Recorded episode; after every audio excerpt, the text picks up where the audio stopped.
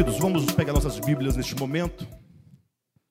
Importante que todos tenham as Bíblias em mãos, acompanhando. Nossas ministrações, geralmente, elas são ministrações expositivas da Escritura e, ao mesmo tempo, são ministrações temáticas, né? Ou seja, nós apresentamos um tema, mas fazemos a apresentação da mensagem expondo-a a partir dos textos bíblicos, e é por isso que é importante que os irmãos tenham a Bíblia em mãos para acompanhar. Hoje nós vamos ministrar, queridos, a segunda parte da mensagem a, a Igreja do Diabo. Né? Começamos na semana passada esse tema, que na verdade é o terceiro tema de três mensagens. Né? A primeira, os irmãos lembram do nome da primeira mensagem? Como é que dizia lá? A ágora, não, os tempos, a ágora e o ego. Essa foi a primeira mensagem de uma série. Depois nós ministramos uma segunda mensagem em dois domingos consecutivos. Et homo, eis o homem. São mensagens que valem a pena, uh, que vale a pena você ouvir, porque são mensagens muito profundas, muito atualíssimas para a nossa necessidade. E começamos então a semana passada o terceiro tema, que é a igreja do diabo, e hoje nós queremos, portanto, dar continuidade a, a essas ministrações, tá bom? Então, abra o seu coração em nome de Jesus. Quero começar lendo um texto de base com os irmãos, Mateus capítulo 7, uh, ah, versículos 21 a 23. Mateus capítulo 7, versículos 21, 22 e 23. Diz assim o texto bíblico: Nem todo o que me diz Senhor, Senhor, entrará no reino dos céus, mas aquele que faz a vontade do meu Pai que está nos céus. Muitos naquele dia hão de dizer-me: Senhor, Senhor, porventura não temos nós profetizado em teu nome, e em teu nome não expelimos demônios, e em teu nome não fizemos muitos milagres? Então lhes direi explicitamente: Nunca vos conheci. Apartai-vos de mim, os que praticais a iniquidade. Queridos, esse tema, a igreja do diabo, embora um tema a princípio um tanto estranho, logo a pessoa ao ouvir esse título, ela vai pensar: puxa, mas tanta coisa para se pregar, vai se falar logo sobre a igreja do diabo, não é? Ah, mas veja que nós não estamos aqui de nenhuma hipótese querendo trazer nenhum tema sensacionalista, não é objetivo trazer esses temas que apenas despertam a curiosidade das pessoas. Antes, o nosso propósito é falar exatamente acerca dos mecanismos, acerca dos propósitos do império das trevas que investe pesadamente contra o reino de Deus, no sentido pragmático do reino de Deus. Eu digo no sentido pragmático, porque no sentido eterno, nada pode contra o reino de Deus. O reino de Deus ele é completamente absoluto e, portanto, ele é intocável no plano da sua realidade espiritual, que é o próprio Deus. Agora, quando diz respeito à experiência humana em relação ao reino de Deus, aí nós nos vemos dentro de uma história e de uma luta entre as forças espirituais da maldade e as forças espirituais provenientes de Deus do Evangelho, da Sua palavra, e nós então, como objeto de uma disputa tremenda. Lógico que nós é, sabemos, pela soberania divina, que no final todas as coisas hão de convergir para Jesus. Ou seja, não há nenhuma hipótese de que essa luta, é, tenha, que a vitória dessa luta seja para o inimigo. Basta que nós nos lembremos de textos por exemplo, como Efésios capítulo 1, versículo 9 e 10, quando diz que aprouve ao Pai que na dispensação da plenitude dos tempos, todas as coisas, quer dos céus, quer da terra, quer debaixo da terra, tudo há de convergir para Cristo, para que o Cristo de Deus seja não somente o centro de todas as coisas, mas também seja Ele próprio a universalidade de todas as coisas, para que Cristo seja tudo em todos. Entretanto, enquanto não chega esse dia, nós estamos aqui dentro de um drama, um palco de uma história marcada por muitas derrotas temporárias, relativas, e isso porque nós estamos, ah, nós temos ainda a nossa deficiência em vários setores da área espiritual, da área psicológica, da nossa própria vida. E então essas mensagens que temos ministrados, ministrado desde o início do ano, é, falam ou mostram o nosso esforço, o esforço ministerial, para que cada um de nós, particularmente do ministério apostólico de volta à palavra, que é o nosso público-alvo imediato com quem nós falamos imediatamente, que nós ah, sejamos ganhos por essas verdades apresentadas.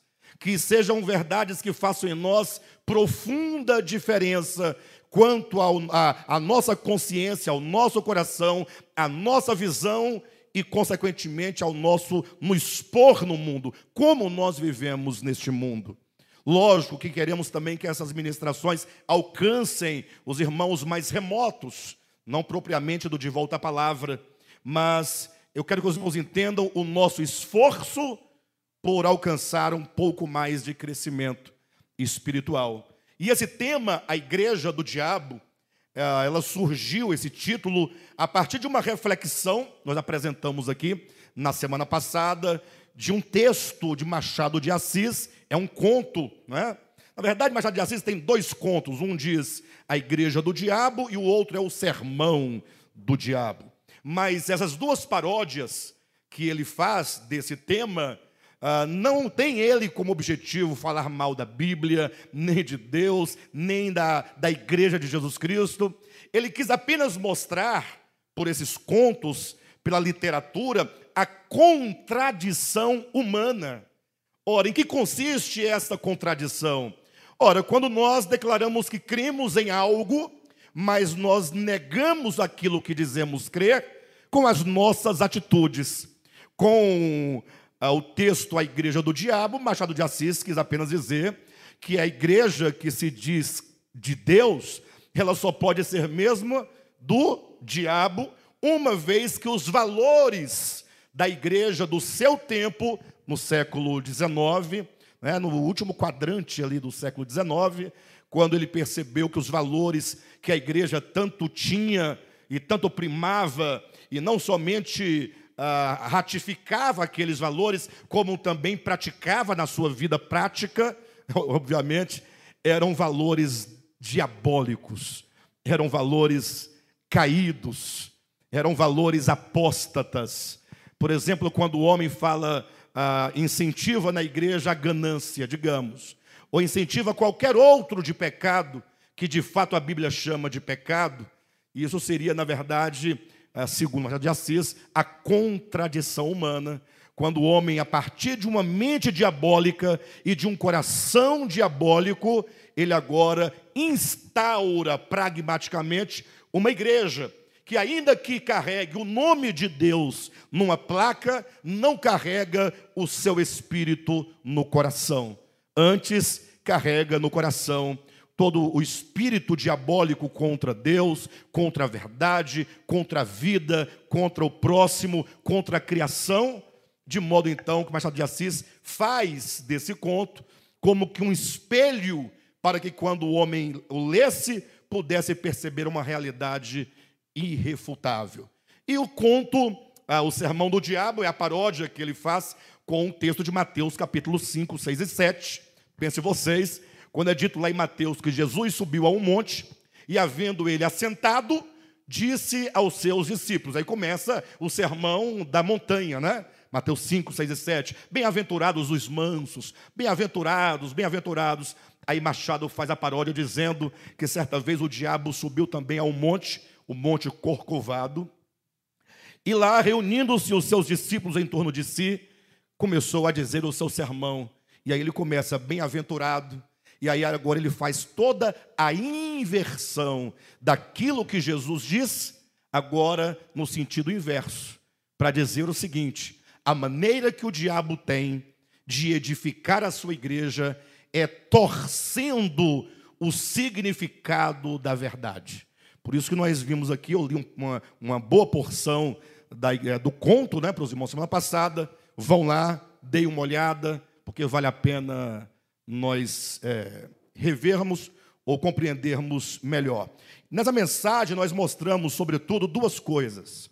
Mostramos ah, quais as motivações e quais os mecanismos que o maligno ou que o homem maligno usa para perverter a verdade.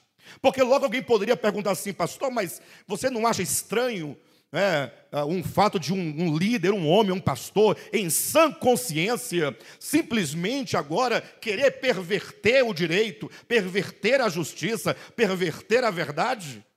Ah, o crente singelo, o crente ingênuo, é aquele que ele se converte e agora, porque ele está dentro de, uma, de um grupo que se autodenomina Igreja de Jesus Cristo, ele pensa, está tudo certo. E eu digo para você, não tem nada certo.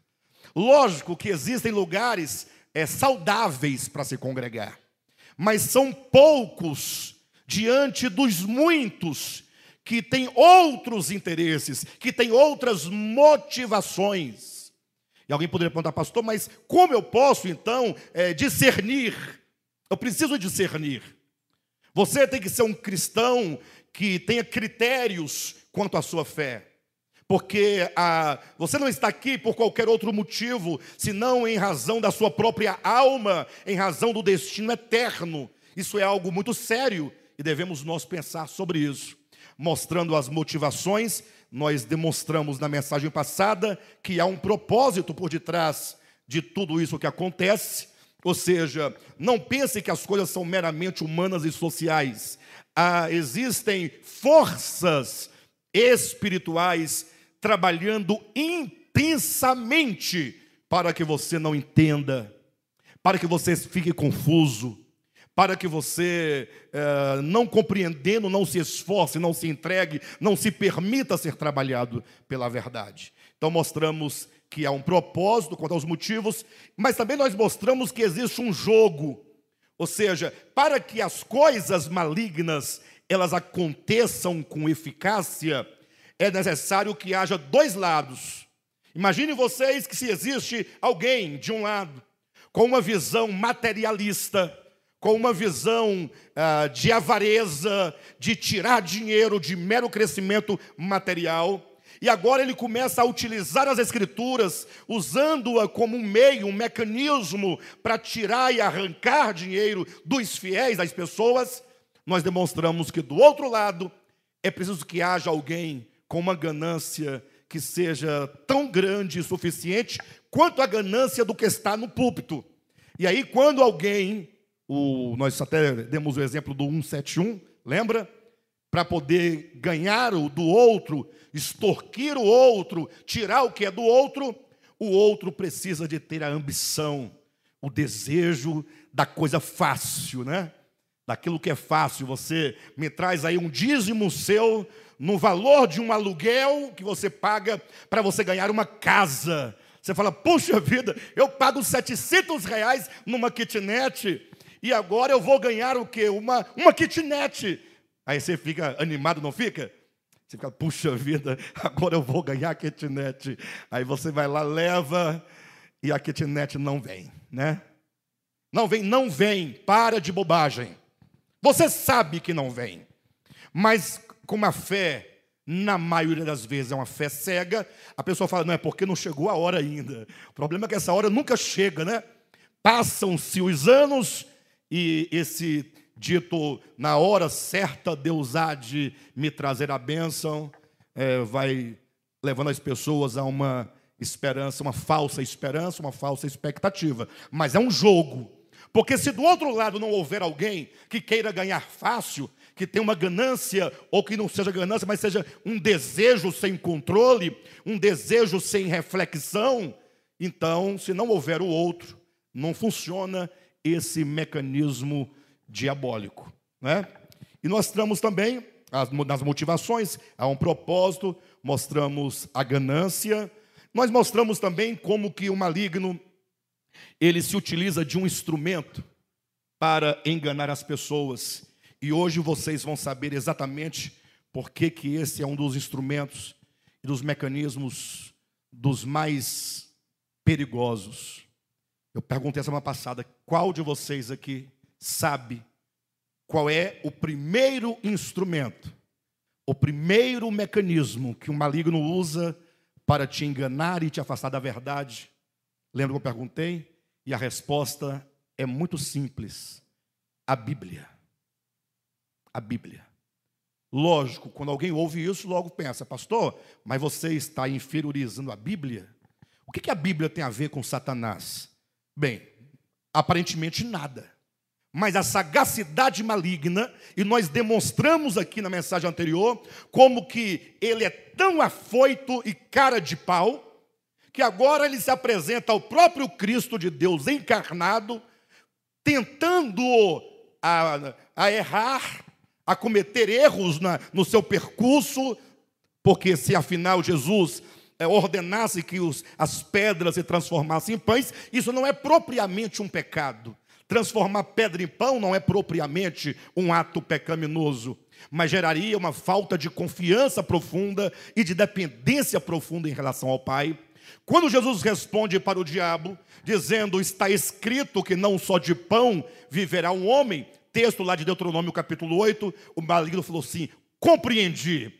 Então, se esse é daqueles que usam as Escrituras como resposta, eu também usarei as Escrituras para perverter o sentido das Escrituras. E aqui vocês se ligam a esses dois é, fatores muito importantes.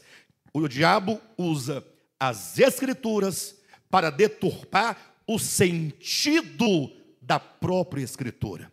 Para uns, o diabo nega as Escrituras, mas para outros, o negar a Escritura não seria suficiente para fazer aquele homem ou aquela mulher sair da sua rota, sair da sua fé, é, abandonar o seu propósito de amar a Deus e servi-lo mediante a revelação contida nas Escrituras. Para esse tipo, o maligno fala: não, calma, veja, diz a Bíblia que levou o diabo, Jesus para o alto, para o pináculo do templo, para a sé, e lá de cima ele apontou dizendo: salta daqui abaixo, porque está escrito. Aí o maligno começa agora a fazer toda a apresentação do texto bíblico. Ele sabia de cor. Ou vocês acham que ele levava um pergaminho debaixo da asa? Não. Ele sabia de cor. E ele começa a dizer para o próprio Cristo, né? Porque está escrito: você pode pular, porque aos seus anjos dará ordem a teu respeito, para que tu não tropeces em nenhuma pedra. Pode pular. Isso aqui é o diabo querendo gerar uma, um problema de relacionamento entre o Cristo de Deus e o Pai, no sentido assim, coloca-o à prova. Em outras palavras, o diabo não queria que Cristo pulasse coisa nenhuma, porque ele sabia que Jesus não era doido de pular. O que ele queria era semear uma pequena dúvida, como quem dissesse assim: Você acha mesmo que agora que o pai, como num filme de Rambo, a missão, que aquele presidente lá, aquele ou aquele coronel abandonou o Rambo lá naquela, lá no Vietnã, lembra que ele foi abandonado? Vocês lembram do filme? A ideia seria essa, né? Oh, o pai te abandonou aqui na terra e você acha mesmo que agora está tudo bem? É, por que, que você não, não prova? Faça um teste. Ele não disse que ele saísse, então pula, salta, ele vai mandar os anjos. E ele usou a expressão ou o mecanismo está escrito. É um mecanismo. Pastor, agora fica difícil, porque aquilo em que nós precisamos e podemos nos apoiar é a Escritura. O que fazer se agora o próprio diabo também se utiliza da mesma Escritura? Como nós vamos é, entender E eu disse aos irmãos que eu traria essa noite para vocês duas chaves. Aqui eu intitulei, como segunda parte dessa mensagem, as chaves do entendimento. São duas chaves poderosíssimas que, uma vez compreendida, te gerará sobriedade. E que o diabo venha com a versão revista e corrigida, ou com a revista atualizada, ou com a Bíblia do Novo Mundo, ou com a versão Ave Maria, não importa a versão que ele vai usar para você, você com essas duas chaves estará totalmente seguro, seu coração estará blindado contra qualquer sorte de engano.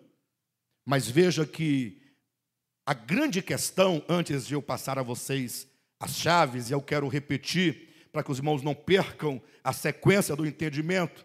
Quando nós começamos a apresentar, existe um propósito do império das trevas que está agindo para você não prosseguir, não progredir. Ele faz isso mediante homens de coração gananciosos ou de coração ganancioso, homens perversos. Nós lemos em 2 Pedro, capítulo 2, de 1 a 3, quando diz que homens gananciosos usarão de palavras fictícias e farão comércio de vós. Essa é uma das características da igreja do diabo. Né? Mostramos que ele usa a sua articulação, passa como mecanismo principal o está escrito.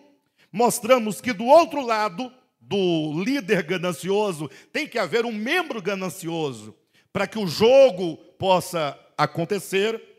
E por último, nessa sequência, existe um outro fator. Porque talvez você diga assim, pastor, eu, eu não tenho essa ganância, não. Eu, eu, eu amo Jesus, eu quero servi-lo de todo o meu coração. Ou talvez você diga assim, pastor, mas há tantas pessoas boas, em tantos lugares ruins, pessoas sendo enganadas. Pessoas que estão ali não é por causa do dinheiro, é por causa de Deus mesmo. Pessoas sinceras. Todas as igrejas estão cheias de pessoas sinceras. Mas por que, que o engano prospera tanto? Pelo menos no eixo, no eixo relativo da experiência, me parece que o engano vence todos os dias. A dificuldade que se tem para levar alguém a entender uma coisa tão simples e tão básica você luta, você prega, você explica, você escreve texto, você ora, você lê na Bíblia. Uma vez, duas vezes, chamam você de prolixo, mas o outro não está entendendo ainda. Mas o erro se instaura com tanta velocidade, com tanta rapidez. Por que, que existem tantas pessoas sinceras e ainda assim enganadas?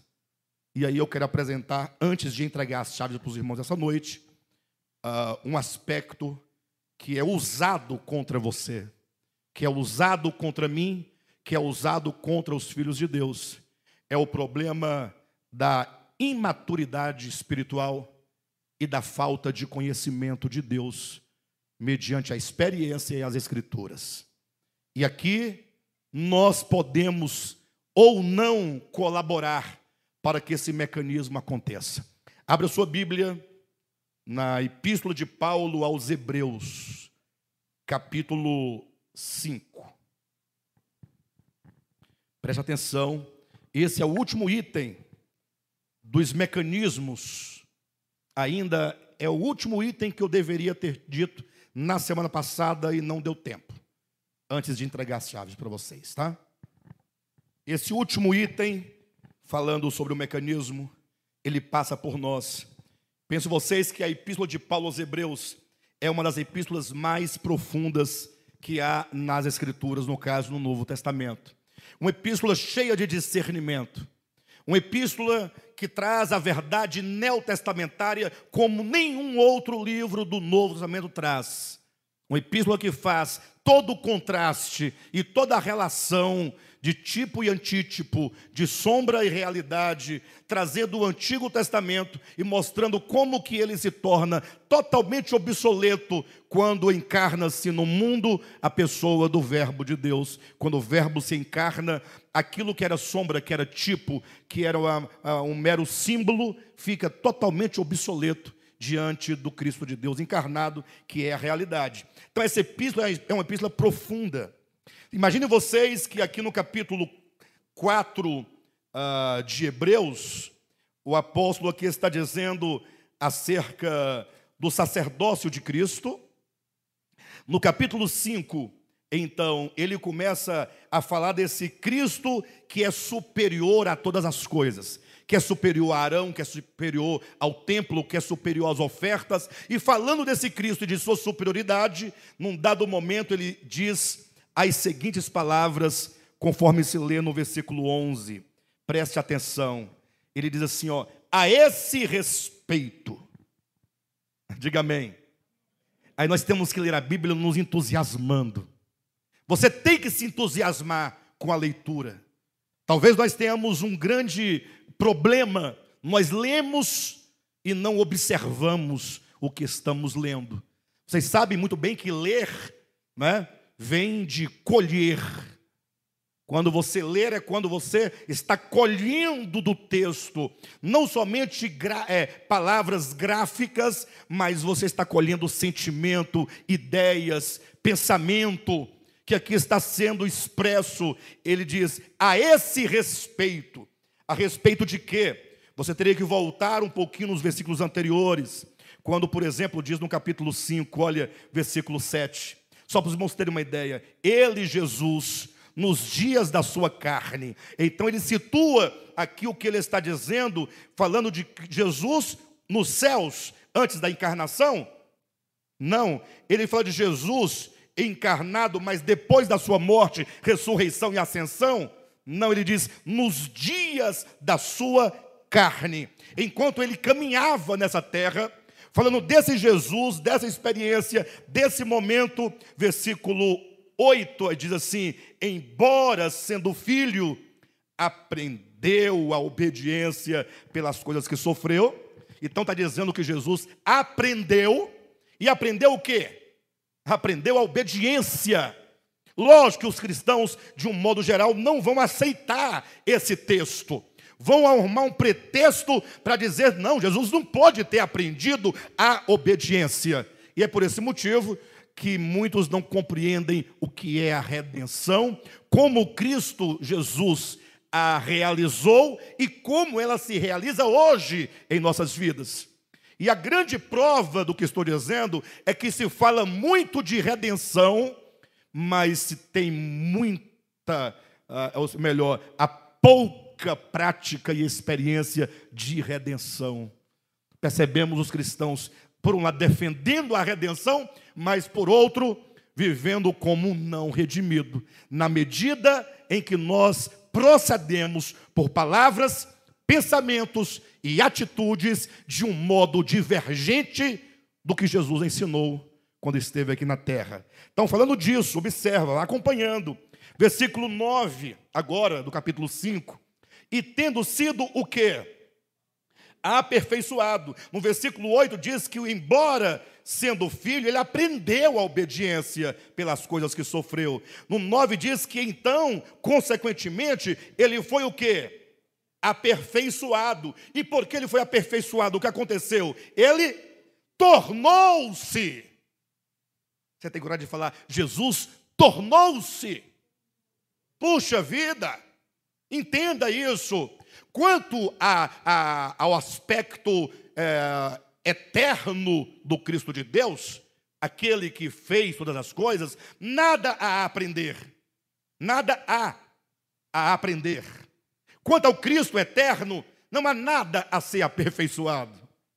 Quanto ao Cristo eterno, não há nada que ele possa se tornar, porque ele é pleno mas veja que Paulo está dizendo que nos dias da sua carne, essa incursão, quando ele entra para o cosmo, ali agora como criatura, se faz homem, a minha semelhança, a sua semelhança, participante de carne e sangue, é nesse processo de humanidade, de experiência humana, de saber o que é fome, frio, medo, angústia, dores.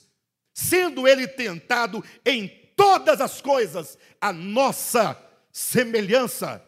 Lembre-se que Deus não pode ser tentado pelo mal. A própria Escritura declara isso. Mas o Jesus, nos dias da sua carne, ele aprendeu a obediência, ele foi aperfeiçoado e agora ele se tornou o quê? Autor. Autor da salvação. Ele tornou-se o homem Jesus. Ele chegou ao ponto de ser o autor, aquele uh, um bandeirante da salvação, aquele que primeiro, o primeiro homem que nessa terra, ao nascer neste mundo, cruzou de fato um caminho, ou melhor, ele pavimenta um caminho na consciência e no coração que leva o homem a Deus. Então, continue lendo para os irmãos entenderem o que eu estou dizendo. Versículo 9: E tendo sido aperfeiçoado, tornou-se o autor da salvação eterna para todos os que lhe. para todos os que lhe. Aí logo você fala assim, pastor, eu quero obedecer. Me dê um mandamento aí. Aí vem alguém e fala assim: não pode beber. Aí você se torna um abstêmio. Bom, mas tem um outro que não bebe porque não gosta do sabor. Tem outro que não bebe porque tem um trauma que ele viveu dentro de casa, vendo seu pai alcoólatra, perder emprego, bater na esposa, espancar os filhos e morrer de cirrose. E o menino agora, ele tem trauma, ele quer distância de bebida, tem nada a ver com Jesus. Você entende o que eu estou dizendo? Mas não bebe mas você quer um, um, mandamento e uma regra, porque você diz que quer obedecer, porque Ele é o autor da salvação eterna para os que lhe obedecem. Você fala, eu quero obedecer. Aí você fala, eu quero então um mandamento. Aí diz, você não pode fumar, porque fumar é pecado. Aí você lê a Bíblia de trás para frente, de frente para trás, nem a ideia de cigarro existe nas páginas da Bíblia. Ah, pastor, não é pecado, não? Nunca foi. Verdade? É verdade. O problema que ele pode te causar é de saúde física. Pecado, como diz Jesus, é aquilo que procede de onde? Do coração. Não deixe ser enganado. Não é apologia ao tabagismo. Muito cuidado. E nem a, ao alcoolismo. Muito cuidado. Eu estou dizendo que não se pode criar mandamentos que lhe dê a impressão ou a pseudo-sensação de segurança de que você está bem e você não está bem. Porque quando diz que ele se tornou o autor, pode se colocar no lugar de autor, o bandeirante, aquele que primeiro desbravou.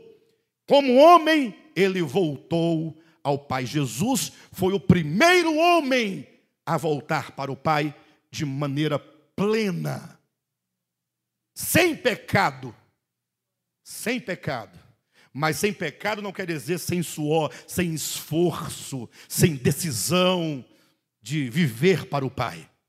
Então pense você que você quer mandamento. Alguém vai dizer, vai dizer, você não pode dançar essa música. Me recordo no casamento do Maicon, como é que está ali? E, puxa, vai se casar, né? Então, ela, o que, é que ela quer fazer? Uma festa, né? A festa, a alegria, um momento. Aí no final, o Tiago estava assim, meio assim para lá, para cá.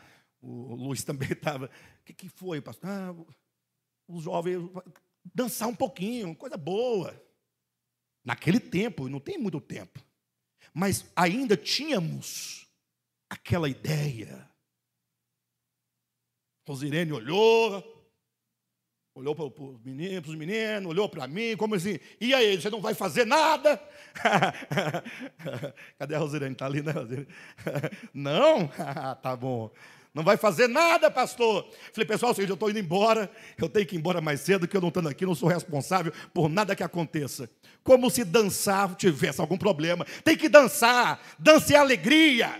Não pode ser safado na dança, com pilantragem, querendo fazer a coisa errada, pegar de um modo diferente. Aí já é sacanagem. Merece uma peia. É. Não ataca. Né? Agora, dançar, se alegrar, para de bobagem. Pastor, mas aqui diz para os que lhe obedecem. O problema é que deram aos homens em nome de Deus um tanto de caprichos humanos. Não pega, não veste, não olha, não vira, não come, não faz isso, não faz aquilo, e você jogado de um lado para o outro, fazendo o que os homens querem que vocês façam e eles próprios não fazem, porque escondido faz tudo diferente. E os filhos veem o pai fazendo diferente do que ele prega, aí os filhos desviam, não querem saber de igreja, porque o pai é hipócrita. Pastor, mas como é que ele se torna, então, o autor da salvação eterna para todos os que lhe obedecem? Eu quero obedecer o que fazer. Não vá atrás de mandamento. Quando diz de todos os que lhe obedecem, significa de todos que o têm por modelo. Quando você olha para o Cristo, entende a mente do, do Cristo de Deus, entende o coração, entende as palavras, entende o espírito, entende o viver do Cristo de Deus. E você então, pela primeira vez depois de 50 anos de batizado, puder dizer assim: Ele é o caminho.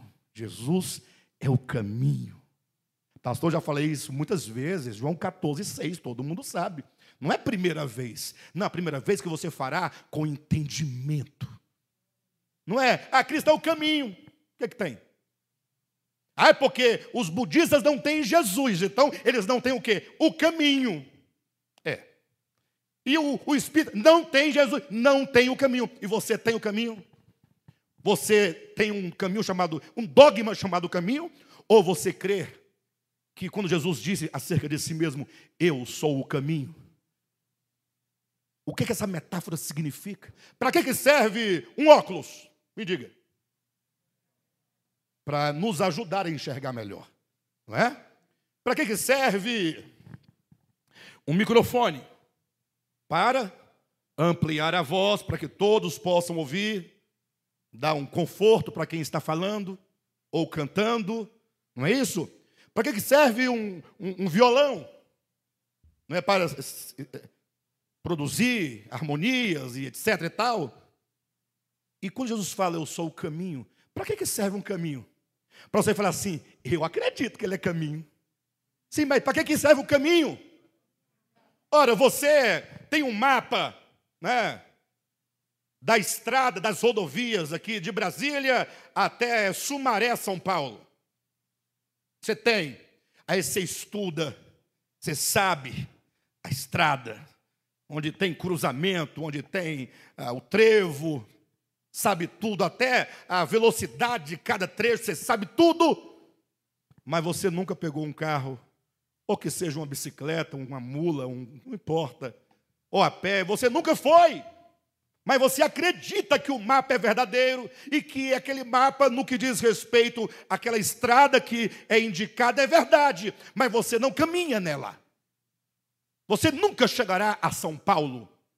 Você não caminhou não é obedecer a uma regra de usos e costumes, é ter Jesus por modelo, autor, e porque ele veio em carne e ele próprio leva o primeiro homem à glória eterna. E ele olhando para trás ainda diz: Quem quiser vir após mim, então faça o mesmo que eu estou fazendo. Negue-se a si mesmo. Eu, Jesus, estou negando a mim e se você quiser vir comigo, negue-se a você. Não adianta eu ficar dizendo, ah, Jesus se negou por mim, Jesus. Sim, ele se negou por você, para que você possa se negar. O negar dele, se virar um dogma, não vai resolver nada na sua vida. Entende isso? E ele ainda diz mais: se quiser vir após mim, eu estou levando a minha cruz. Você tome a sua cruz. E agora? Vamos todos juntos de volta para a casa do Pai. Ele é o autor e consumador da nossa salvação eterna. ou da salvação eterna para todos os que lhe obedecem. E aí, vamos continuar o texto. Tudo isso para entender uma frase apenas, né? Versículo 10. Tendo sido nomeado. Querido, nós temos que ficar impressionados com isso. Ele aprendeu, ele foi aperfeiçoado, ele se tornou, e agora ele foi o quê? Nomeado. Nomeado o quê? Nomeado por Deus, sumo sacerdote. Ou seja, ele agora, esse homem vitorioso, esse homem grande, esse homem aperfeiçoado, esse homem autor, esse homem agora, ele vai viver em prol de você, porque ele foi nomeado sumo sacerdote para interceder por você. Olhe para mim, só tem um problema. Pastor, que problema? É que ele foi nomeado por Deus sumo sacerdote, não segundo a ordem de Arão. não passa por Moisés, não passa por Levi. Aí, pastor, você está aqui, não estou entendendo é nada. Não, é que está dito aqui, ó. Hebreus foi segundo a ordem de Melquisedeque. Pastor, o que, que tem a ver? Você tem umas conversas que não leva nada. Leva! Na verdade, o que não está levando é o seu dogma. Quando diz segundo a ordem de Melquisedeque, e os irmãos podem ver que tem escrito aqui Melquisedeque, ó. Significa, sabe o quê? Que a salvação, ela é universal. E ela sendo também a universal, ela também é atemporal. Uma frase que explique a extensão, a dimensão, a abrangência, a potência desse ministério da salvação eterna, segundo Melquisedeque, é quando é dito ainda no livro de Hebreus, para você entender, sem pai, sem mãe. Eu acho que eu não vou conseguir fazer a segunda parte hoje da mensagem, Josué. Eu, eu tô, essa aqui é a, é a introdução, é, é a revisão para começar a segunda parte. Vai ser a igreja do diabo 3. o importante é que vocês estão entendendo, né, irmão? Eu não tenho pressa de nada. Quero que vocês entendam. Sem pai. Quem quiser conferir, capítulo 7 de Hebreus, um em diante. Sem pai. O que, que significa sem pai, pastor? Coitado. Coitado desse Melquisedeque sem pai, sem mãe, sem genealogia. Pastor, quem é esse indigente? Essa criatura, ninguém faz nada por ela. Não, está dizendo o seguinte: esse Melquisedeque, que se constitui um mistério quanto à sua historicidade, é um mistério. Deus, na sua, na sua soberania, na sua suprema inteligência, ele falou assim: para que meus filhos, lá do século 21, lá do DF, entendam basicamente uma coisa simples. Eu vou colocar um tal de Melquisedeque, mas não vai conter nas escrituras o nome da mãe dele. É lógico que se trata, se tratando de um homem, teve mãe. Mas quando diz sem pai, sem mãe, quer dizer, você não tem como ligá-lo a uma origem. Porque se você ligar, você vai querer montar a igreja do Melquisedeque, ou da mãe do Melquisedeque, ou do sobrenome de Melquisedeque. E Melquisedeque não pode ser nome de igreja nenhuma, porque se não é sem pai, sem mãe, sem genealogia, sem princípio de dias, nem fim de existência, quer dizer, todos estão incluídos, ele não se enquadra, ele não se encaixota. É o ministério sacerdotal para salvar a toda a humanidade. Agora olha para mim, você não é tão bom assim quanto Jesus, é? Hã? E muito menos quanto o Pai eterno, né? Ou é? Se você fosse fazer um plano de salvação, o seu plano daria certo? Ou se você empenharia todo o seu esforço, capacidade, habilidade para dar certo? Sim ou não? Você salvaria o mundo inteiro ou só os calvinistas? Estou perguntando. Hã? Se você, diz Jesus, sendo mal, sabe dar boas dádivas, se você vai fazer um plano, você sendo mal, não, deixa os arminianos virem também, deixa o outro também. Por que, que Deus tem que fazer um planinho, um vagabundo, de salvar seis pessoas e condenar oito bilhões de pessoas? Por quê? É porque Deus para de querer projetar Deus. Ele é Deus. E quando ele disse de um sacerdócio, sacerdócio está intimamente vinculada à ideia e às questões de salvação. Ele diz: o sacerdócio, sobre o qual eu vou nomear o meu filho, sobre o qual eu vou colocar o homem Jesus, o homem excelente, será a ordem de Melquisedeque. Porque o de Araônico só salvava, do ponto de vista dogmático e histórico, o povo de Israel. Porque até muros eles fizeram para o gentil não ultrapassar para as regiões onde estavam Arão e seus filhos, oferecendo o sacrifício, supostamente para a sua salvação. Então, se no sacerdócio araônico, culpa dos homens, não de Deus, tinha muros. Do de Melquisedeque não tem muro, não tem pai, não tem mãe, não tem genealogia, não tem começo de dia, não tem fim de existência. Ele é eterno. Eu sei que alguns ficaram meio sem entender o que está acontecendo sobre Melquisedeque, não deu para entender bem, mas é aqui onde nós chegamos no versículo 11 que diz: A esse respeito. Eu estou no mecanismo ainda. O último aspecto dos mecanismos. Agora você pode falar com mais entendimento a esse respeito. Que respeito? Do homem ou do filho de Deus, que nos dias da sua carne aprendeu a obediência, foi aperfeiçoado.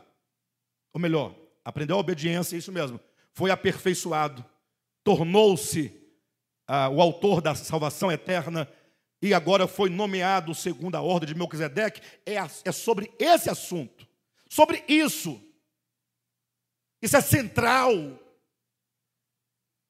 a esse respeito. Agora ganha peso essa expressão, Cadmo? A esse respeito. Ah, dá vontade de parar, eu fico pensando, eu paro essa frase e fico pensando. Aí eu volto nos textos lá atrás, nos mesmos versículos. Aprendeu, fico ruminando. Aí quando eu chego a esse respeito, aí eu volto tudo de novo, não prossigo. Enquanto eu não ficar totalmente embriagado dessas ideias. E ele diz: a esse respeito, temos muitas coisas que dizer. Aqui você tem um croqui do assunto, o que nós vimos. Mas o apóstolo diz: Nós temos muita coisa a ser dita ou a dizer acerca disso. E essas muitas coisas sobre isso ele continua dizendo, lê na sua Bíblia, não deixa ninguém te enganar. São coisas difíceis de explicar. São muitas coisas e são difíceis de explicar. Pastor, mas e agora? Se é difícil, como é que eu faço? Mas não é difícil porque é difícil. Na verdade, tudo é difícil e tudo é fácil. Posso explicar.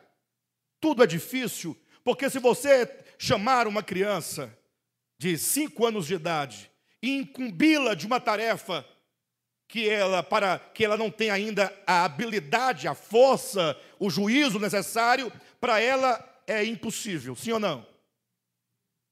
Mas quando você dá a mesma tarefa para um adulto que tem a força, a habilidade, é uma coisa muito fácil, mas é ao mesmo tempo difícil. Então, quando o apóstolo diz: há muito que se falar sobre esse assunto e coisas difíceis de explicar, ele diz a razão. Porquanto vocês se são pessoas tardias de ouvir. Ele está mostrando uma razão. Ou seja, é uma coisa complexa o problema não está na complexidade. O problema são vocês. Vocês se tornaram pessoas tardias. Vocês se apegam aos costumes, às tradições, às tralhas, aos dogmas. E você carrega aquela carroça de coisa. Você vai puxando e você não abandona. Você não quer ouvir. Você não quer entender. Você não quer ler. Você quer carregar a sua carroça de coisas. Para um pouco, se dê a chance de ouvir, de pensar, de refletir. Em nome de Jesus. Ele diz, difíceis de explicar, porquanto vos tende tornado tardios em ouvir. Versículo 12 ele diz: Pois com efeito, quando devíeis ser o quê? Opa, o assunto passa pela, pela razão, ou não? A ideia aqui é: esse assunto passa pela sua capacidade de compreensão. O problema é que, sendo vocês tardios em ouvir, ocorre que vocês, no tempo que vocês agora deveriam ser mestres, atendendo ao tempo decorrido, tendes novamente necessidade de alguém que vos ensine de novo quais são os princípios elementares dos oráculos de Deus. Ainda estamos discutindo a árvore da vida, a árvore do conhecimento do bem e do mal. Estamos discutindo Adão e Eva, jardim do Éden, pessoal. Verdade. Você vai explicar que não tinha árvore coisa nenhuma, nem da vida, nem do conhecimento. Que aquelas árvores são símbolos para falar de atitudes suas, de dependência e independência, para falar de duas fontes, a fonte da vida e a fonte da morte. Vive por Deus e viverás. Viva pela do conhecimento e morrerás. Simples. Todos os homens, todos os dias, estão diante das duas árvores. Mas você vai falar isso, aí coloca um videozinho lá tão simples na internet, o povo fala mal de você. O povo ainda está lá em Adão e Eva querendo saber se o jardim do Éden tinha cerca ou não tinha cerca. Aí aparece uma pessoa que sabe muito e fala: tinha cerca, mas a cerca não era de arame farpado, porque naquele tempo não havia arame farpado, porque o arame farpado ele parece com espinhos e não tinha espinhos. Colocaram um vídeo hoje na, no grupo da igreja. Já pedi para não colocar vídeo de política. Nos ajuda. Mas eu fui ver o vídeo, fui tentado. Me arrependi. Camarada, fala assim: você que é de esquerda, não deveria. A esquerda é pró-aborto, a esquerda é pró, sei lá o que mais. Mas, olha, o mais dele me chamou a atenção. A graça vai mudar o assunto. Mas vamos para a Bíblia para saber o que Deus fala sobre quem é da esquerda. Eu falei, gente, de onde ele vai tirar? De onde? No livro de Provérbios está escrito que o justo tende para a direita. E o injusto tende para a esquerda. o tolo Aí ele adverte: está vendo? Você que é de esquerda. Jesus morreu e ressuscitou e assentou-se à direita de Deus. Dá vontade de, se eu pegar aquele homem, falar, para de bobagem. Tinham dois ladrões do lado de Jesus quando ele morria. Qual foi o salvo da direita? Depois que ele falou umas dez asneira dessa, ele fechou com chave de ouro. E para acabar falando escatologicamente, os bodes ficam à esquerda na hora do julgamento final. é, Jesus. Está aqui, ó. Quando eram, era para vocês serem mestres, atendendo ao tempo decorrido. Puxa vida, o Josué tem 60 anos de crente. Quase isso, cinquenta e poucos. Nasceu no púlpito da igreja, na hora da pregação, se tornou um excelente pregador. 40, 40 anos? 42? 42 anos. Pedro, quanto tempo de crente? De crente? Nasceu no púlpito. Aí você atende. 47 anos de conhecimento de Deus é muita coisa. 42. Tem, tem 60, 70, 80. E ainda não conseguiu descobrir, está tentando descobrir onde está a arca de Noé.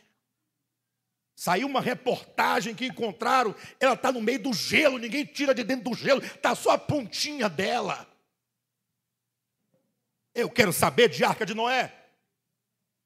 A minha arca não é de Noé, é de Cristo. É nele que todas as criaturas são salvas do juízo. É nele, não é na arca. Arca é barco, barco é pau, betume, serve para nada. Esse serviu foi só para Noé se livrar temporariamente, naquele tempo, acabou. E se você encontrar a arca, e daí? Vai fazer o que com ela? É bom que não encontre, porque não vou querer vender as lasquinhas dela. É a arca de Noé. Aí vão pegar uma lasquinha da janela, vão dizer: foi aqui que a pomba pousou. Essa lasquinha é mais cara. Como é que você sabe? Foi feito um estudo arqueológico, encontraram o cocôzinho dela. Ela pousou, e toda vez que ela pousa, ela dá uma cagadinha. Não é? Tem uma coisa que eu sou encabulado, pastor Josué. Você viaja de carro a 120 por hora. Passa um passarinho lá em cima. Ele faz cocô no vidro do seu carro em velocidade. O pássaro e o carro. Já viu? Se você, você nunca viu? Viagem, uma viagem de duas horas. Você vai ver um tanto de cocôzinho que ficou lá. Embaça, embaça o vidro. Como é que ele acerta? Calcula a velocidade, a distância, a velocidade do carro, a sua velocidade, a variação do vento. Tudo é calculado. Eu tenho uns questionamentos assim. Um dia eu questionei o seguinte: por que, que você, quando bate a roda do carro no buraco, ela empena? Ah, lógico, bateu. Não. Eu não quero saber por que empena. Porque quando você bate de novo, não desempena. Só empena mais. Por que, que não dá a hora que acertou? Pronto. Mas não, só empena. Empena. Nunca faz contrário. Eu passo horas pensando nisso. E falo assim: eu vou perguntar para o pastor Josué, porque ele tem as respostas. Ah, para o Vladimir? Mas voltando ao assunto, essas bobagens todas até agora, inclusive a da roda e a do cocôzinho, é para mostrar o nosso nível de preocupação das coisas. Com esse, a esse respeito, diz o apóstolo, temos muito que dizer, coisas difíceis de explicar, porque vocês têm se tornado pessoas tardias em ouvir, e quando vocês deveriam ser mestres, atendendo a 46, 42, 50 anos de crente, vocês ainda têm necessidade de alguém que vos ensine de novo quais são os princípios elementares da fé. O básico, o beabá. Imagine. Então, existe esse mecanismo usado por Satanás contra todos nós: a imaturidade e a falta de conhecimento, falta de crescimento. Sabe por que ficamos de um lado para o outro agitado, como levado por vento de doutrina? Sabe qual é o motivo? Não, porque você ouve o pastor pregar, você não dá muita atenção. Sair daqui é quase certo. Esvazia tudo. Mensagem boa. Pastor contou umas piadas. Mas o que importa é que o Palmeiras é bicampeão da Libertadores. Isso é o que importa. Semana inteira, Segunda-feira, qual que vai ser o assunto no trabalho? Palmeiras. Quem mais? São Paulo, que estava lá, já estava caindo, ia só caindo. Ninguém ajuda o São Paulo, gente. O Santos, o Santista, então, vai sofrer na segunda-feira. Isso é o que vale. Ficar falando das coisas difíceis, porque vos tendes tornados tardios em ouvir. É isso, nós precisamos ruminar essa palavra, compreender essa palavra e entender, não será por falta de conhecimento que nós seremos é, enganados. Se depender desse mecanismo, nós não seremos enganados. Agora, se você ignorar esse mecanismo, o diabo vai te enganar é na falta do conhecimento mesmo. Aí pronto, aí a igreja do diabo continua crescendo, prosperando, avançando. Pastor, mas veja, eu quero levar a sério. Você quer levar a sério? Quer? Não? Bem, para os que querem, vamos lá. Eu trouxe hoje duas chaves. Eu nunca entreguei chave aqui na igreja, mas hoje eu vou entregar duas para cada um. É a chave, são as chaves da vitória. Amém? Mas a vitória da salvação, do entendimento.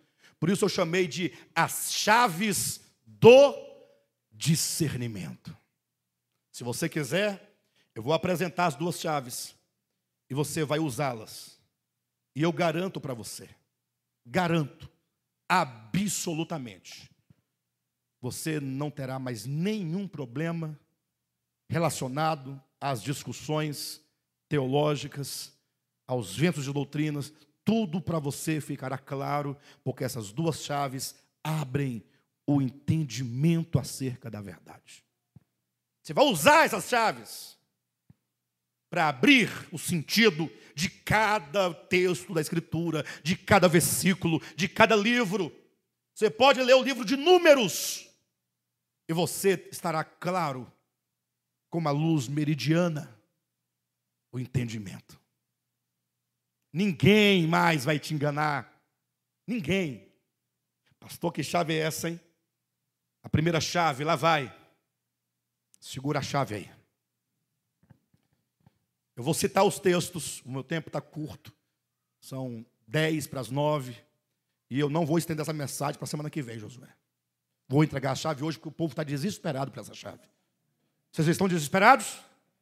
Vocês vão ficar ansiosos uma semana esperando as chaves? Então, se eu prorrogar ou postergar, ou procrastinar mais duas semanas, vocês vão ficar muito ansiosos.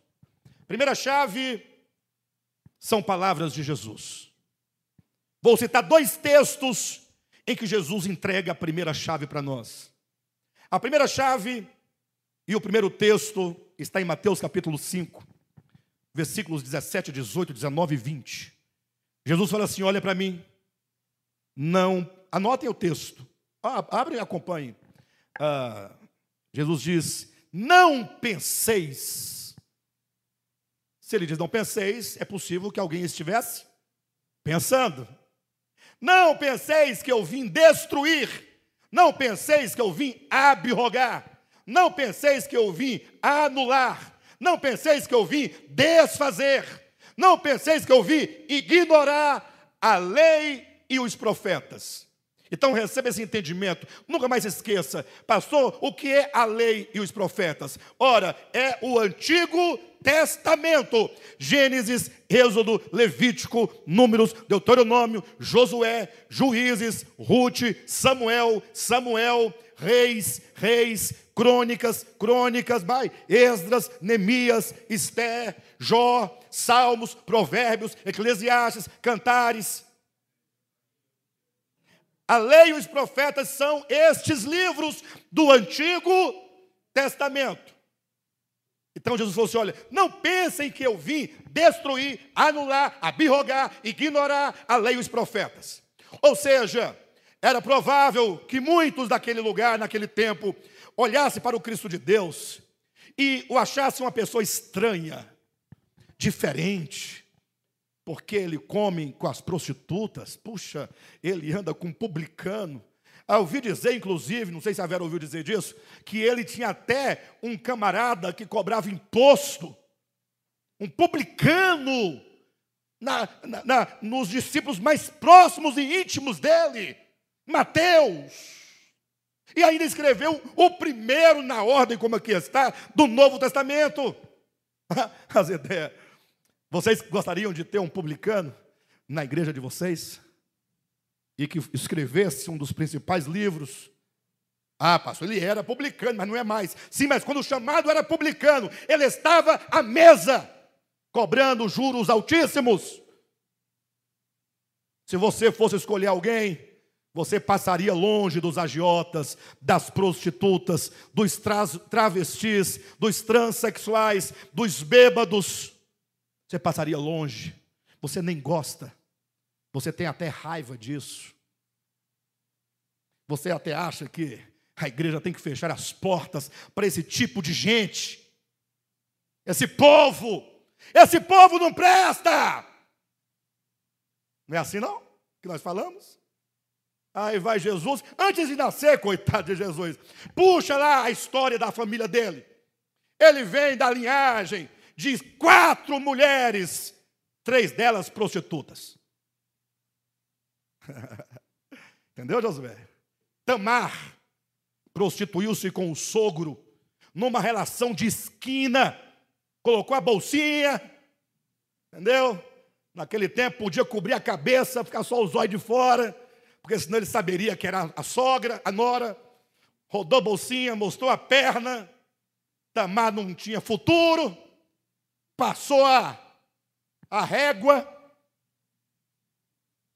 na hora de pagar ele não estava preparado, porque ele não planejou, foi uma situação assim. Ela disse: Não, mas deixa seu cajado e sua capa comigo. Depois, quando você me trouxer a minha grana, eu te devolvo. A prostituta sumiu. Procurou, procurou, com dinheiro na mão, não estava mais na esquina.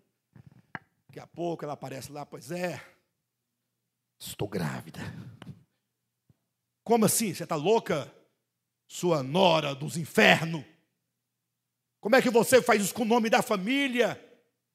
Você se casou com meu filho, meu filho morreu, não te deixou herdeiro, mas segundo a lei do levirato, você poderia se casar com outro filho meu para ele te gerar uma linhagem. Você teve com meu outro filho, ele não gerou, morreu também. E agora você me aparece aqui, estou grávida. Você não tem vergonha, não? Qual é o nome que dá? Sua vagabunda. É o nome? Olha para mim. Não fica escandalizado, não. Vocês vêem um pastor falando vagabundo no povo, fica escandalizado. E sai daqui e sai chamando os outros de vagabunda. Aí você pode chamar de vagabunda xingando, e eu não posso falar demonstrando para você entender a gravidade da coisa. Eu não estou xingando ninguém.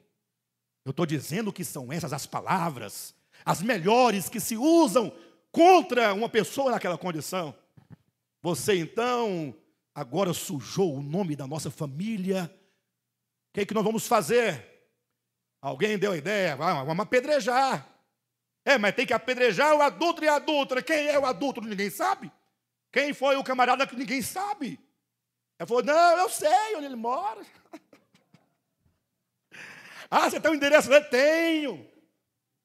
Ah, então você pode levar a gente lá para a gente poder apedrejar vocês dois? Posso. Onde é que é? Calma um pouquinho. Foi lá no quarto, pegou o cajado, pegou a, a manta, a capa. O camarada, pai desse menino aqui, é o dono desses objetos aqui, ó. Essa mulher entrou para a linhagem de Jesus. Ela é uma antecedente de Jesus. Antecedente. Tinha Raabe, a prostituta de luxo de Jericó. Tinha aquela cujo nome Mateus não quis colocar na Bíblia. Por qual motivo, não sei. Mas talvez tenha usado um artifício que nós muitas vezes também usamos. Ou talvez tenha sido só para nós entendermos o mecanismo que nós mesmos usamos. Ele querendo dizer de Betseba, não ousou declarar o nome e disse: aquela, aquela que era mulher de Urias, que Salomão ou Davi foi lá e deu a peia, ela, aquela. Olha o termo, aquela, para não falar o nome de uma pessoa que cometeu adultério. Antecedente de Cristo. Perfeito? Pastor, essa é a chave? Calma. Calma. Olhavam para Jesus, achavam ele estranho, porque ele andava com essa turma. Não andava fazendo coisas erradas, não. Ele conversava, ia à casa, pregava o evangelho, lavava os pés, ia para um churrasco, um jantar. E os pecadores, a turma todinha que nós julgamos, que nós escorraçamos, para quem fechamos as portas, a quem não queremos nas nossas igrejas. Essas pessoas ficavam tudo rindo, achando bom, fazia perguntas. E um dia um fariseu falou assim: o que está acontecendo aqui, Jesus? Essa turma aí. Jesus respondeu: As prostitutas vão entrar no reino dos céus primeiro do que vocês, religiosos, batistas, presbiterianos, assembleianos, é, devapianos e urdianos, seus crentes. Vocês vão até entrar, mas depois das prostitutas. Elas têm mais dignidade, porque não são hipócritas, porque estando nuas, mostram-se nuas. E vocês, sendo nus, cobrem vossas vergonhas espirituais com as vestes da hipocrisia. Entende, gente? Eu falei que esse ano, eu não falei que eu ia falar tudo? Estou falando tudo. Mas não é vocês, hipócrita, não. É eu, é você, é o, a irmã da eu, é, é, o Josué, quem mais? É todo mundo, todos os homens, em todos os lugares crentes, descrentes, mas tem aqueles que estão querendo mudar um pouquinho, porque se envergonham da sua condição e sabem que Jesus salva, liberta e transforma. Então Jesus era um tanto diferente, falava diferente, agia diferente. Aí começaram a pensar: esse camarada, ele veio mudar a lei e os profetas. Ele veio jogar fora Moisés e os profetas, a Torá e os profetas, veio desfazer, veio aniquilar, ele está trazendo uma nova religião, outros preceitos, outras doutrinas. Alguém já pensou isso acerca de alguém? Acho que é uma nova doutrina. Alguém já pensou? E Jesus disse: Não pensem. Ei, não penseis que eu vim destruir, eu não vim destruir, eu não vim abrogar. Ah, mas e por que você vive faz, age tão diferentemente do que está escrito? Ele disse: porque eu vim para ser a expressão, a manifestação, eu sou a substância daquilo que foi dito de uma forma rudimentar. Lei e profetas, disse Jesus, não têm substância. Em outras palavras, não é a verdade. Mas se não é a verdade, o que é? Eu sou o caminho, a verdade e a vida. Eu sou. Cristo, Mateus 5, 17, 18, 19 e 20, ele diz: Eu vim para trazer o pleno cumprimento de tudo o que foi dito na lei, nos profetas e nos salmos. Entenda, definitivamente, Jesus é a substância do Antigo Testamento. Só que essa substância está dentro de um invólucro de 39 rótulos. Gênesis, Êxodo, Levítico, Números, são rótulos históricos, experiências humanas de pessoas que não entenderam direito, que não perceberam direito, que jamais subiram ao céu, que nunca viu a Deus e que falaram tanto de bobagem no eixo da sua própria experiência humana. Cuidado com a interpretação que você dá à minha fala. Exemplo de bobagem é Abraão é, em cumprimento à palavra de Deus, cheio de fé, chegando ao Egito, teve medo de perder a mulher e mentiu dizendo que era irmã.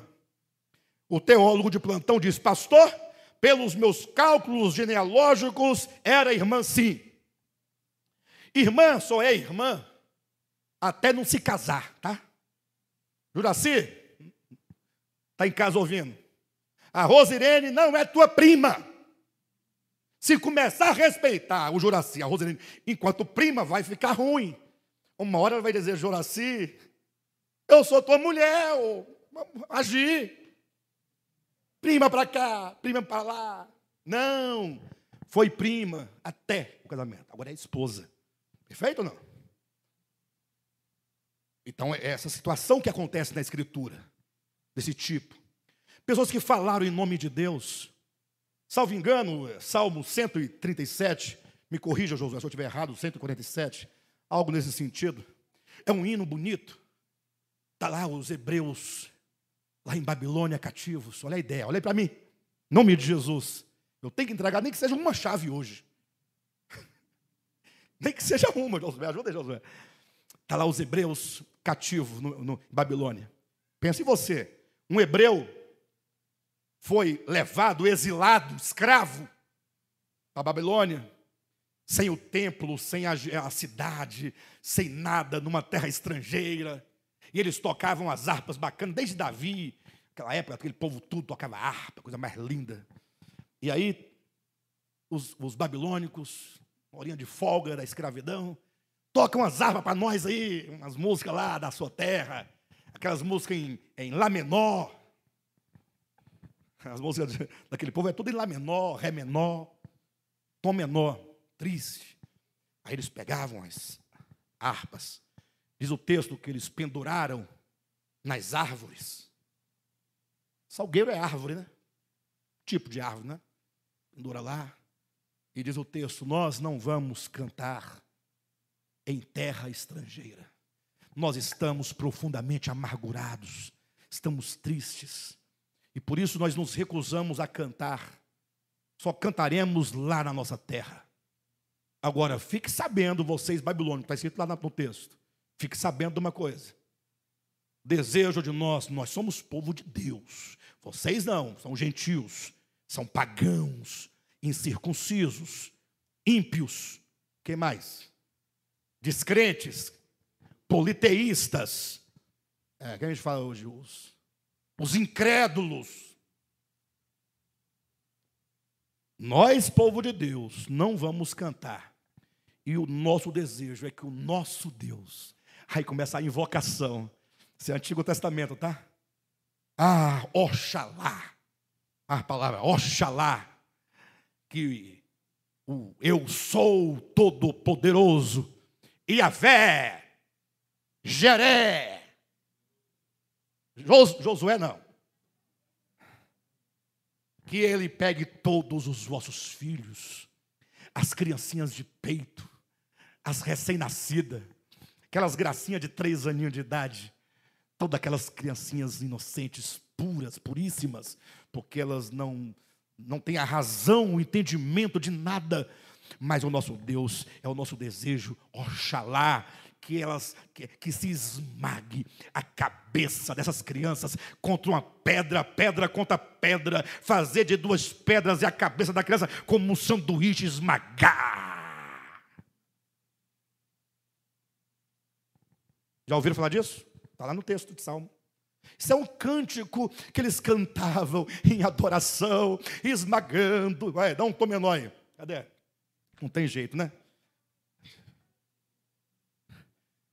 Esmagando as cabeças das criancinhas, esmagando contra as pedras, pedra com pedra, cabeça no meio, sangue caindo, todo mundo chorando. Aí não faltava um hebreu para soltar um oh glória! É mesmo, Jeová! É para esmagar a cabeça dessa criança perversa, porque o nosso Deus é santo. Jesus dizia tudo diferente. Deixai vir as minhas criancinhas, porque delas é o reino. Ah, então isso é uma nova doutrina. O senhor já leu o salmo lá dos Hebreus? Eu não vim destruir. Existe uma substância naquela história, um fio de prata, um fio de ouro, como uma medula é, óssea, como um nervo, um fio condutor de verdade profética que se materializa, se substantifica em mim. Eu sou o caminho, a verdade a vida. E ninguém irá ao Pai por meio da lei dos profetas, senão por mim.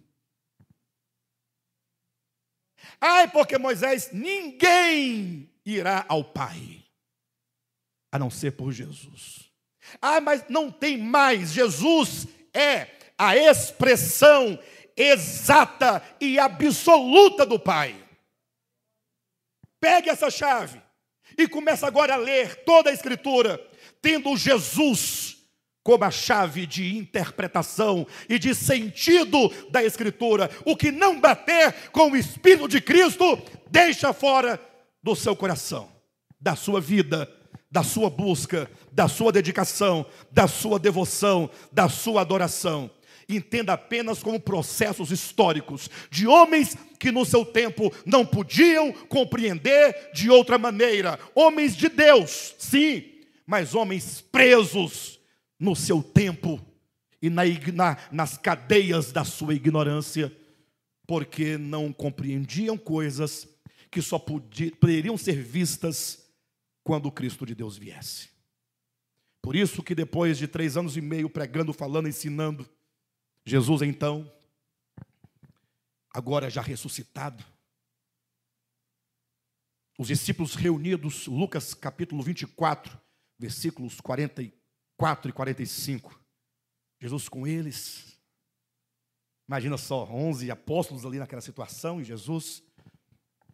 E eles perguntando: Mas por quê? Como? Aí Jesus falou assim: Olha, mas vocês não lembram que eu havia dito para vocês que era necessário que tudo o que estava escrito sobre mim na lei e nos profetas se cumprissem?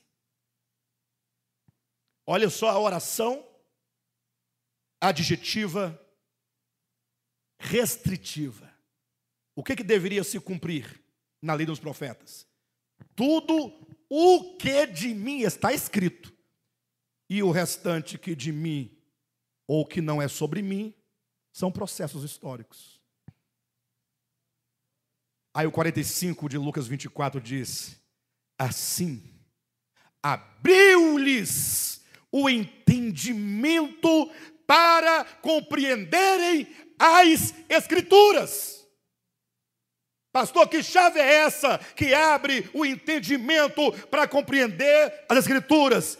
É a ciência, o entendimento, o conhecimento de que todo o Antigo Testamento deve ser traduzido apenas por um nome: Jesus Cristo. Acabou. Ele é Moisés profetizou, Moisés apontou, Moisés falou, depois vieram vários profetas, vieram os salmistas, mas todos eles, como está lá em Hebreus capítulo 11, apenas viam de longe e acenavam de longe para aquele que haveria de vir. Eles viram de longe, pequenininho. Quanto mais longe, menor, mais, mais o objeto né, fica pequeno, minúsculo. Essa é a primeira chave. Jesus. Jesus falou? Não, não falou, não. Jesus fez o quê? Não, não, não. não. Jesus, Jesus, Jesus, Jesus, Jesus, Jesus. Esse nome, essa pessoa maravilhosa, Ele é o nosso Salvador, Ele é o nosso Senhor, Ele é o cabeça da igreja. Nós temos que tê-lo acima de tudo. Ele é a verdade. Por isso que ele disse para aqueles mesmos judeus e líderes religiosos, dizendo: Olha, vocês têm uma característica até interessante. Vocês leem, vocês estudam as Escrituras. Isso é positivo. João 5,39. Vocês estudam as Escrituras. Positivo ou negativo?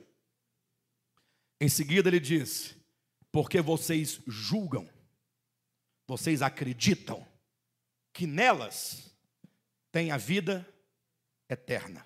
Positivo ou negativo? Hã? Positivo ou negativo? Vamos comigo. Vocês estudam a Bíblia, positivo ou negativo? Tá. Vocês acreditam que a vida eterna de vocês está aqui, no estudo, na elaboração, no texto, na teologia, nas fraseologias, nos raciocínios. Positivo ou negativo? Aí ele fala o terceiro ponto. Só que vocês não sabem de uma coisa: que elas têm uma função, elas dão testemunho de mim. Mais uma vez ele está dizendo qual é a função da Escritura. Quando ele diz Escritura, em João 5,39, ele está dizendo do Antigo Não tinha novo naquele tempo, só tinha o Antigo. Então ele diz: elas dão testemunho de mim. Qual é a finalidade da, do Antigo Testamento? Dar testemunho. Então, quando diz esmaga a cabeça das crianças contra uma pedra, esse é o testemunho de Jesus? Fora. Números capítulo 25. Aquele episódio quando aquelas moabitas fizeram uma festa para poder. Aquela história de Balaão, lembra? Balaão foi lá e tal, queria amaldiçoar, e como não conseguiu, ele arrumou um jeito de amaldiçoar ah, por tabela o povo de Israel, levando-o a pecar. Quando a mentira toda foi descoberta, que deu um problema danado, aí lá vem Moisés. Deus, olhem para mim, nos ordenou dizendo: presta atenção, Pegue todos os líderes dos Moabitas. O ancião, o, o chefe de tribo, o pajé, quem quer não interessa, traga todos eles presos. E a gente lê e não entende que está lendo porque não está entendendo, não está não tá querendo entender. Vocês vão oferecê-los enforcados ao pôr do sol a Yahvé como oferta. Ó oh, Senhor Deus, Todo-Poderoso, eis a ti oferecidos por enforcamento esses, para o teu aprazimento e para a aplacação ou para o aplacar de tua ira. Aí a vé dá aquela olhada, opa, opa aquele lá ainda está se mexendo. Enfoca direito. Destronca o pescoço. Tosse igual galinha quando. É, agora sim. Agora eu estou bem. Deus eterno, estou satisfeito. A raiva passou. Esse é o testemunho de Jesus Cristo de lado. E eu faço o que com ele? Processos históricos, experiências humanas de um povo bárbaro que não tinha outro meio de subsistência ou de manter-se vivo no meio de, é, de pessoas bárbaras. A guerra era, era a palavra de ordem, é? é a briga pelo território, pela comida. Então é só assim que funcionava. Não tinha ainda o Estado de Direito como você tem hoje, não tinha as leis, não tinha nada, não tinha direitos humanos, não tinha Nações Unidas, não tinha nada disso. Vocês estão entendendo? Não é o Espírito de Cristo. Jesus disse: vocês leem a Bíblia, estudam a Bíblia. Dois, vocês pensam que nela tem a vida eterna. Seis, três, se esquecem que elas devem dar testemunho tudo que tiver compatível com as palavras vida, ensino, viver de Cristo é o testemunho. Não foi, não é. Pronto. Perfeito? Isso é uma chave. Ninguém vai te enganar mais. Não é que aquele textinho é porque aqui, não, aqui não, é Jesus, não. Então, não é Jesus. Você é servo de quem? Não é de Jesus? E quem ensina é ele próprio. Aí ele diz: Entretanto, todavia, todavia o que? Vocês estudam as escrituras, vocês acreditam que nela tem a vida eterna, Vocês deviam saber que elas dão testemunho de mim. Entretanto, vocês não querem vir a mim para terdes vida. Ou seja, vida só em Jesus. A substância, a verdade, a realidade. Essa é a primeira chave. Simples, simples, simples. Vou entregar a terceira chave na próxima semana. A segunda chave. Eu falei terceira? Não, é a, a segunda, né? De repente Deus vai dando as orientações, a gente faz cada domingo uma chave. 365 chaves. Brincadeira, queridos. Espero que os irmãos tenham entendido alguma coisa. Vamos crescer, irmãos? Quem quer crescer? No entendimento, na fé, na verdade. Vamos desenvolver a nossa salvação em nome de Jesus. Tá bom?